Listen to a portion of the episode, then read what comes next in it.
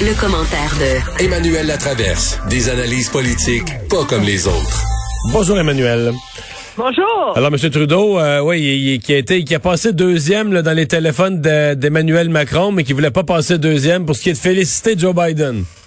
Mais c'est quand même intéressant, hein, parce que rappelle-toi, vendredi ou jeudi, on en parlait toi et moi. Je te disais que tous les signaux du côté du gouvernement, c'est qu'il y a un processus aux États-Unis, le Canada n'est pas pressé de reconnaître.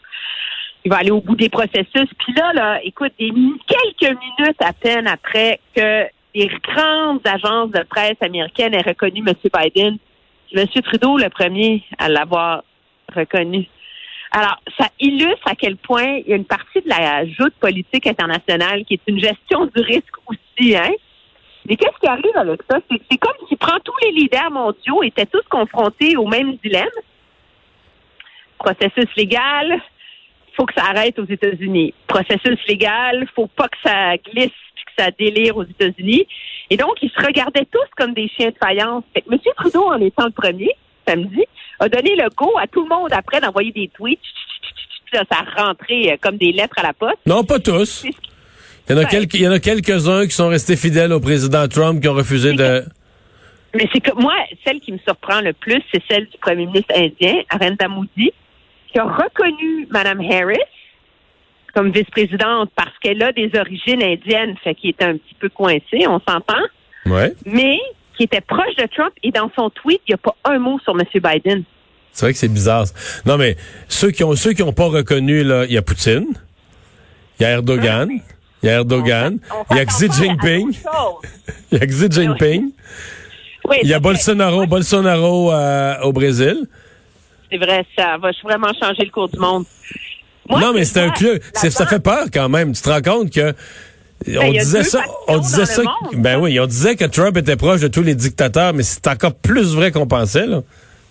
Oui, mais quand même, ce qui arrive cependant, c'est que toutes les grandes démocraties occidentales, en emboîtant le pas les unes aux autres, ont quand même envoyé un signal très, très fort euh, à l'Amérique de dire, écoutez, là, c'est fini les folies, là.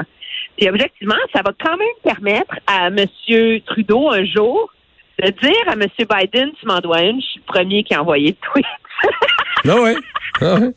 c'est fou, là, comme tu penses, mais bon, ça changera pas grand-chose. Les deux, ils sont sur une... euh, je pense qu'ils sont utiles l'un pour l'autre.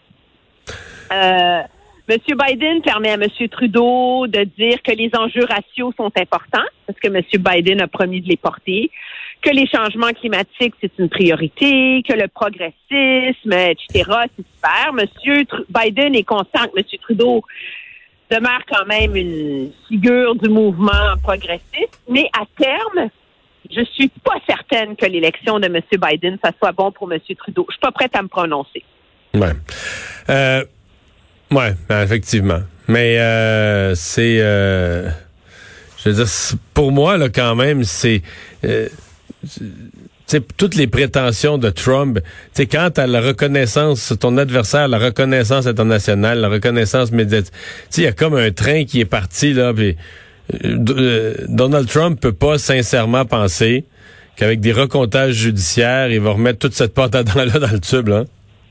Ben non, mais il est trop tard. Puis faut, faut dire que l'équipe de M. Biden est très habile. Déjà, samedi soir, le- les membres de son équipe qui donnaient des entrevues avaient des masques avec 46 et imprimés en or sur leurs joues. Il fait sa petite séance sur la COVID aujourd'hui, puis il est écrit de, sais, le bureau du président désigné. Euh, la réalité, c'est qu'il y a un moment où la machine prend le dessus, là. Puis, c'est pour faire la preuve que c'est pas un enjeu partisan, j'ai lu, je, remarquais cette semaine en lisant là-dessus, tu sais, Stacey Abrams, que tout le monde a cité, là, tu sais, comme la figure de proue de la mobilisation des Noirs en Georgie, elle a perdu par 50 000 votes il y a deux ans pour le poste de gouverneur. Et il y avait vraiment un argument, dont je t'épargne les détails, mais comme quoi il y avait eu de la suppression de vote. C'est qu'à ce jour, elle n'a jamais reconnu la victoire de son adversaire républicain. Ah non? Non! Fait que, à un moment donné, que tu reconnaisses ou pas ta défaite, là, Ça devient, ouais, c'est ça, ça. Une fois que l'autre est installé au pouvoir, ça devient académique.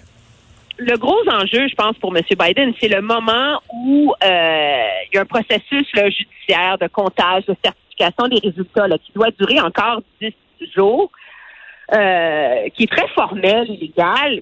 L'enjeu, c'est à partir de quand est-ce que son administration va débloquer les fonds pour permettre au bureau de la transition, donc aux équipes de M. Biden, de rentrer dans les ministères, de rentrer... Et ça, c'est pas fait encore. Et ça, c'est pas fait. Et ça peut avoir un impact majeur. Tu sais que dans la...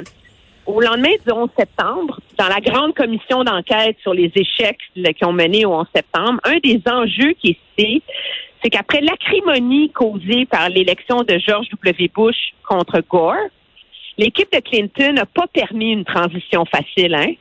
Et c'est ce qui fait que ça a pris énormément de temps à l'équipe de M. Bush de reprendre le dessus des grandes agences américaines. Et c'est un des facteurs qui est blâmé pour les échecs en termes d'intelligence et de sécurité nationale qui ont mené au 11 septembre. Oh, intéressant. une leçon là-dedans, c'est que ça compte, ces enjeux-là. Ça a un impact majeur et je pense que ça demeure la grande incertitude qui plane sur les États-Unis. On a, euh, on n'a pas perdu le contrôle, mais on a de la misère à juguler le nombre de cas de COVID au Québec. Là, hein. c'est même reparti légèrement à la hausse depuis quelques jours, depuis une semaine. C'est une belle, euh, pour tous ceux d'entre nous qui sont des analystes politiques là, moi je vois là-dedans une, une leçon sur la nature humaine. Les gens sont capables d'être disciplinés tant que ça va mal dès qu'on leur laisse entrevoir que ça pourrait aller mieux. Que c'est moins pire que.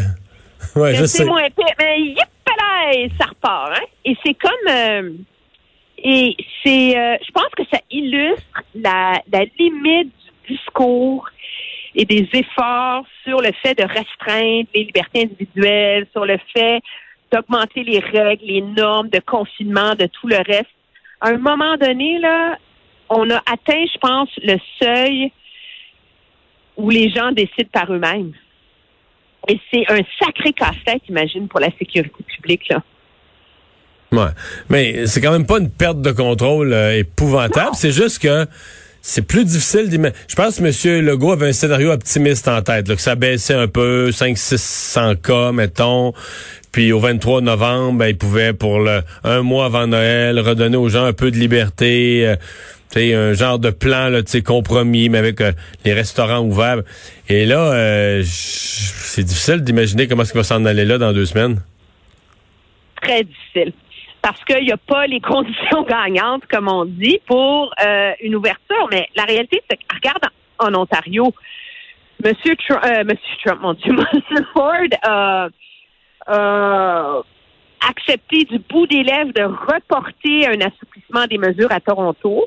Et à Ottawa, qui est encore considérée une zone rouge, bien que la zone rouge d'Ottawa soit pas celle du Québec, là, on a déjà permis aux gens d'aller dans les restaurants et tout le reste. Le calcul, c'est qu'à un moment donné, il faut trouver, c'est l'espèce de trouver le, le, secret de la sauce, c'est entre plus ouvert mais que les gens respectent ou plus fermé mais que les gens respectent pas les règles. Et c'est euh, c'est ça, c'est un cas. sérieusement, je voudrais pas être à leur place en ce moment. On n'a pas fini de réfléchir à ce casse-tête. Hein, merci, Emmanuel. Bonne soirée. Bye. Bye. On va, aller à la pause. Dans un instant, on sera là dans le bulletin de 17h avec euh, Pierre Bruno.